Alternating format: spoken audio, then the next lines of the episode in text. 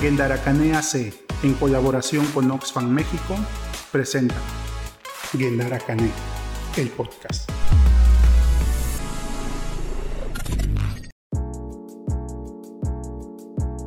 Bienvenidas y bienvenidos a un nuevo episodio de Gendaracane, el podcast. En el episodio anterior estuvimos hablando de las crisis que provocan los desastres naturales. Comprendimos también que los desastres no son naturales, sino que son sociales. Pero en ese episodio estuvimos hablando de varios conceptos que quizás surjan dudas de saber qué significan. Estuvimos hablando de amenazas, de vulnerabilidad, de eventos, estuvimos hablando de desastres y estuvimos hablando de, varios conceptos que quizás no nos quede claro a las personas eh, pues que no estamos familiarizados con este tipo de concepto. El día de hoy nuevamente me acompaña José Juan Cibaja y pues vamos a platicar un poquito de los conceptos clave de cómo prevenir los riesgos de desastres y de qué manera nos puede quedar más claro cada uno de estos conceptos para poderlos identificar en nuestro día a día, para poderlos identificar en nuestra casa, en mi comunidad, en mi barrio, en mi colonia y pues para poder saber qué hacer una vez que los haya identificado. José Juan, muchas gracias por estar nuevamente en este episodio. Muchas gracias Juan Carlos y muchas gracias a las personas que siguen escuchando este podcast. Eh, vamos a hablar acerca de conceptos básicos que son bastante importantes para la reducción de riesgos de desastres. Vamos a ir hablando cada uno de los conceptos, pero lo importante que tenemos que saber para empezar a reducir riesgos de desastres es conocer qué es una amenaza, qué es una vulnerabilidad, cómo se genera un riesgo y cuándo ese riesgo se convierte en un desastre, cuando hay un evento adverso y cómo las capacidades pueden ayudarnos a reducir algún tipo de riesgos. De eso es lo que vamos a estar hablando en este podcast de, de este momento. Muchas gracias por el apoyo y tu compañía, Juan Carlos. Y pues seguimos. Muchas gracias a ti, José Juan, por estar acá. Bueno, en el episodio anterior me surgen varias dudas, ¿sale? Eh, más que dudas es manera de comprender cada uno de los, de los conceptos que tú estabas manejando. ¿Sale? Hablabas de amenaza, hablabas de vulnerabilidad, de, hablábamos de eventos adversos, pero sí me gustaría que, estos conceptos clave los pudiéramos desmenuzar y explicar para que a las personas les quede claro y sobre todo que puedan identificarlos. Entonces no sé si me pudieras hablar un poco sobre en qué consiste cada uno de estos conceptos, tratar de narrármelo explicarlo y de tal manera de que la gente que oye este contenido pues les quede más claro, incluso puede identificar y saber, ah, entonces esto que tengo de este lado de mi casa es un riesgo, esto que tengo por acá es una amenaza y esto es algo que está bien. Entonces no sé si pudieras apoyarme explicándome cada uno de estos conceptos. Sí, claro. Primero me gustaría que pudiéramos eh, hablar acerca de las amenazas, ¿no? Y algo bien interesante y que tenemos que saber es que las amenazas son actividades o sucesos de origen natural o social que pueden afectar u ocasionar daños, lesiones, pérdidas de seres queridos o de nuestra comunidad, pérdidas en nuestra comunidad.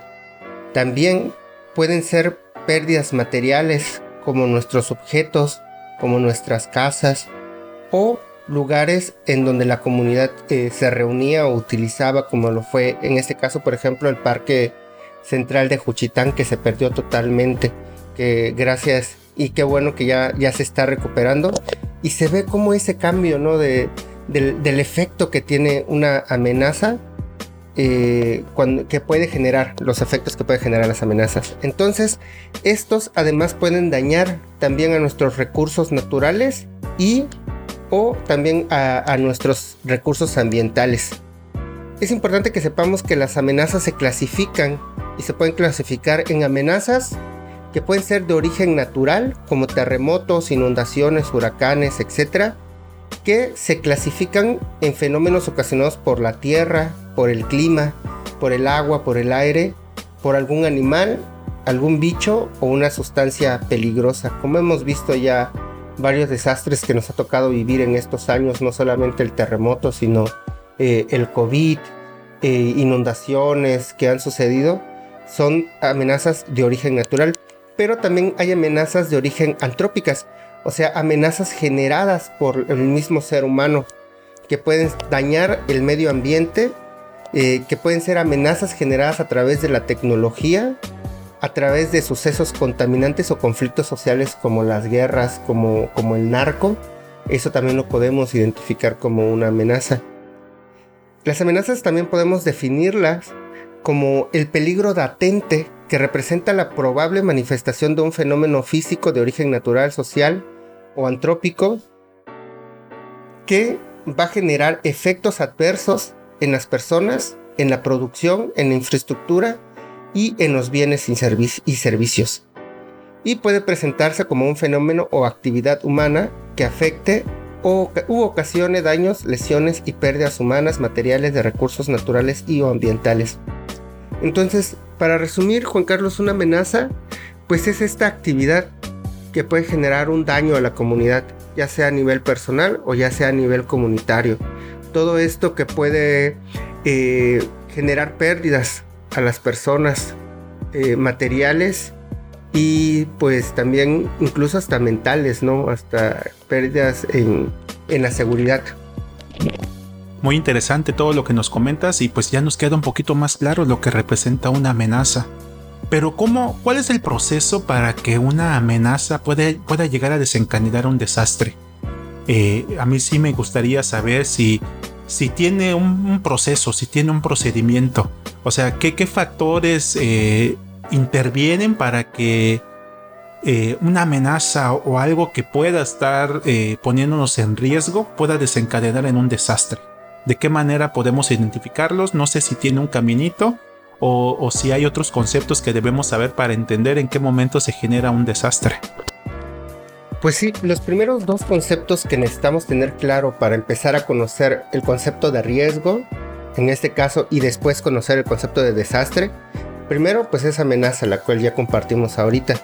El segundo concepto clave es la vulnerabilidad.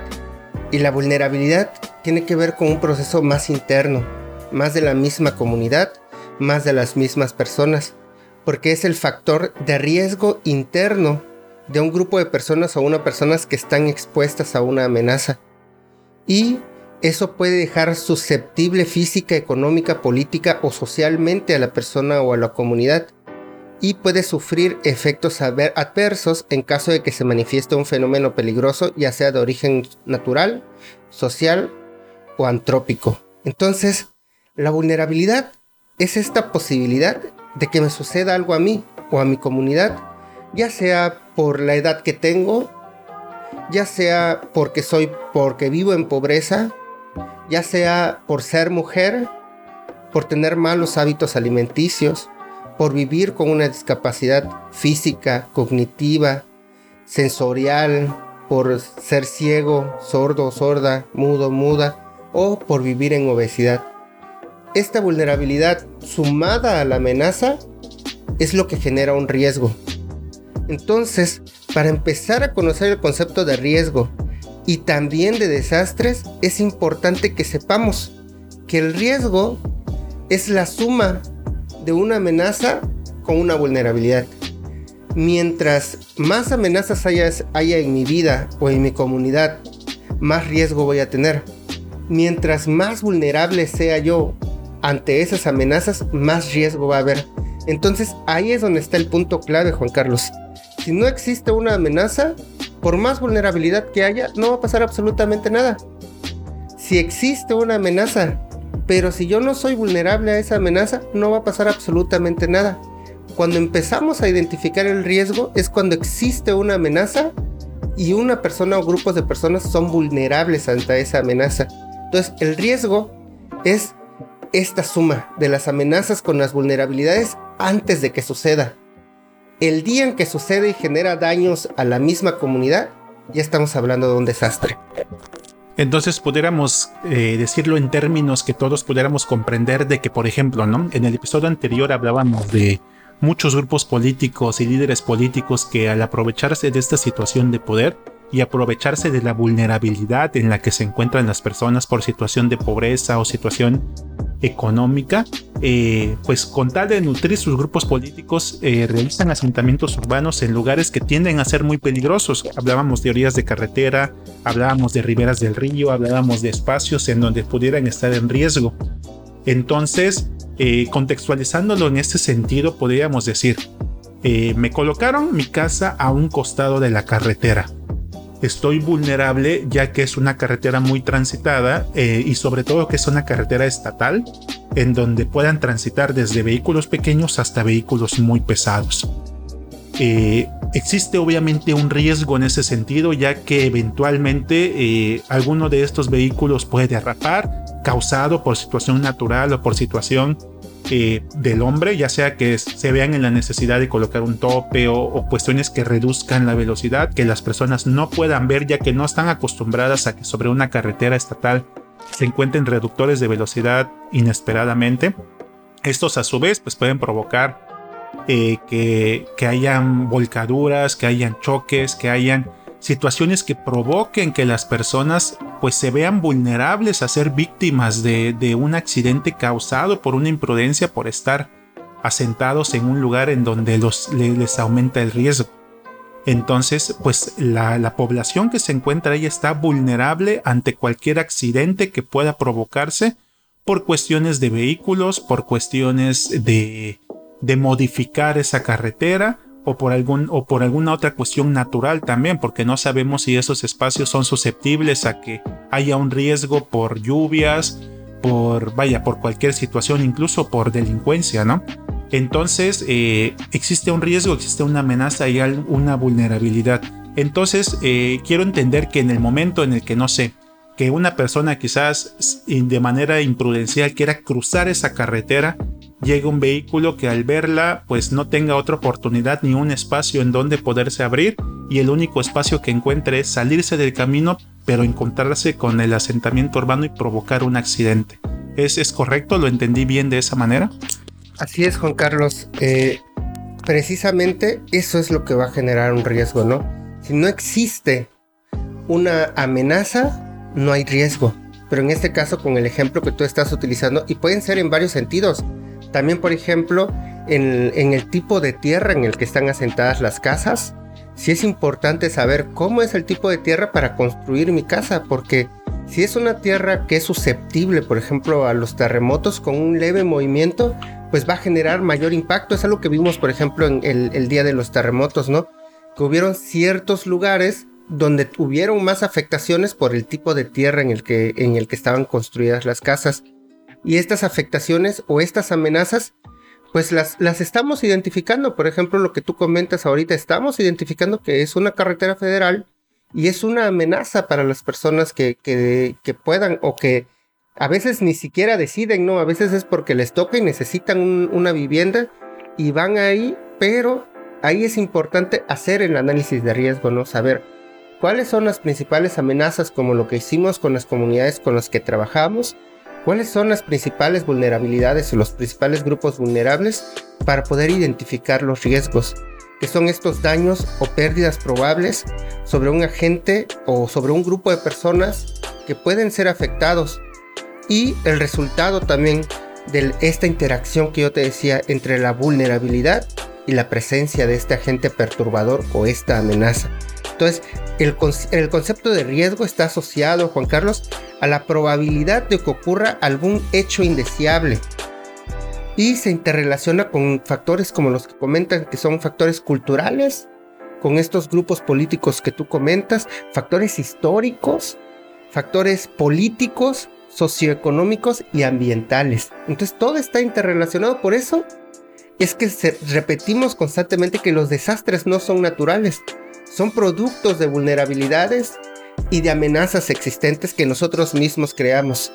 Entonces, este es un, este es un riesgo, la combinación de la probabilidad de que se produzca un evento y sus condiciones y sus consecuencias negativas por el hecho de ser vulnerables. Muy bien, qué, qué importante es poder identificar cada una de estas cuestiones pues la invitación queda. Para todas las personas que nos están escuchando, la invitación está ahí. Va a ser bien importante que, que nos paremos un momento, que observemos a nuestro alrededor, iniciando por nuestra casa, ver qué posibles amenazas y qué posibles este, vulnerabilidades tenemos, desde cómo acomodamos cada una de, los, de las cuestiones que tenemos en la casa, como eh, cosas que empotramos a la pared, cosas que tenemos apilados, eh, herramientas que tenemos al alcance, identificar qué amenazas existen, qué posibles riesgos pueden tener para que nos lleven a provocar un desastre doméstico. Ya entiéndase por desastre cualquier accidente que pueda ocurrir y que pueda generar una desestabilidad en nuestra familia. Posteriormente también los invitamos a que dentro de su comunidad identifiquen las amenazas, identifiquen las vulnerabilidades que tienen en su colonia, en su barrio, en su, en su entorno social. Porque una vez que los identifiquemos, pues podemos hacer varias, varias cosas para evitar que sucedan los desastres. Pues una vez más, José Juan, te agradezco eh, el estar aquí con nosotros, explicarnos estos términos. En el siguiente episodio vamos a estar hablando de qué manera, una vez que ocurren los desastres, de qué manera nosotros nos podemos volver a parar y por volver a resurgir. De qué manera nosotros podemos aprender de ellos y pues tratar de prevenir eventos futuros. Pues te agradezco la presencia y pues no sé si quieras comentar algo antes de cerrar. Pues solamente agradecer a la audiencia que nos sigue escuchando, invitarlos, invitarlas a que sigan al pendiente o a que sigan, a que le den play al siguiente podcast que ya está, si ya está subido, si no esperar, estar al pendiente y seguirnos escuchando, poder terminar este plan comunitario que construimos con las comunidades, que ustedes puedan conocerlos, que puedan conocer todo esto que construimos con las propias comunidades y si no son de la comunidad, por ejemplo, de la Lorenza Santiago o la Ventosa, que puedan tener conocimiento para poder identificar y para poder construir su propio plan en su propia comunidad, en su propia comunidad. Pues muchas gracias a quienes nos escuchan y pues síganos en el siguiente episodio. Muchas gracias a todos, nos vemos en el siguiente episodio.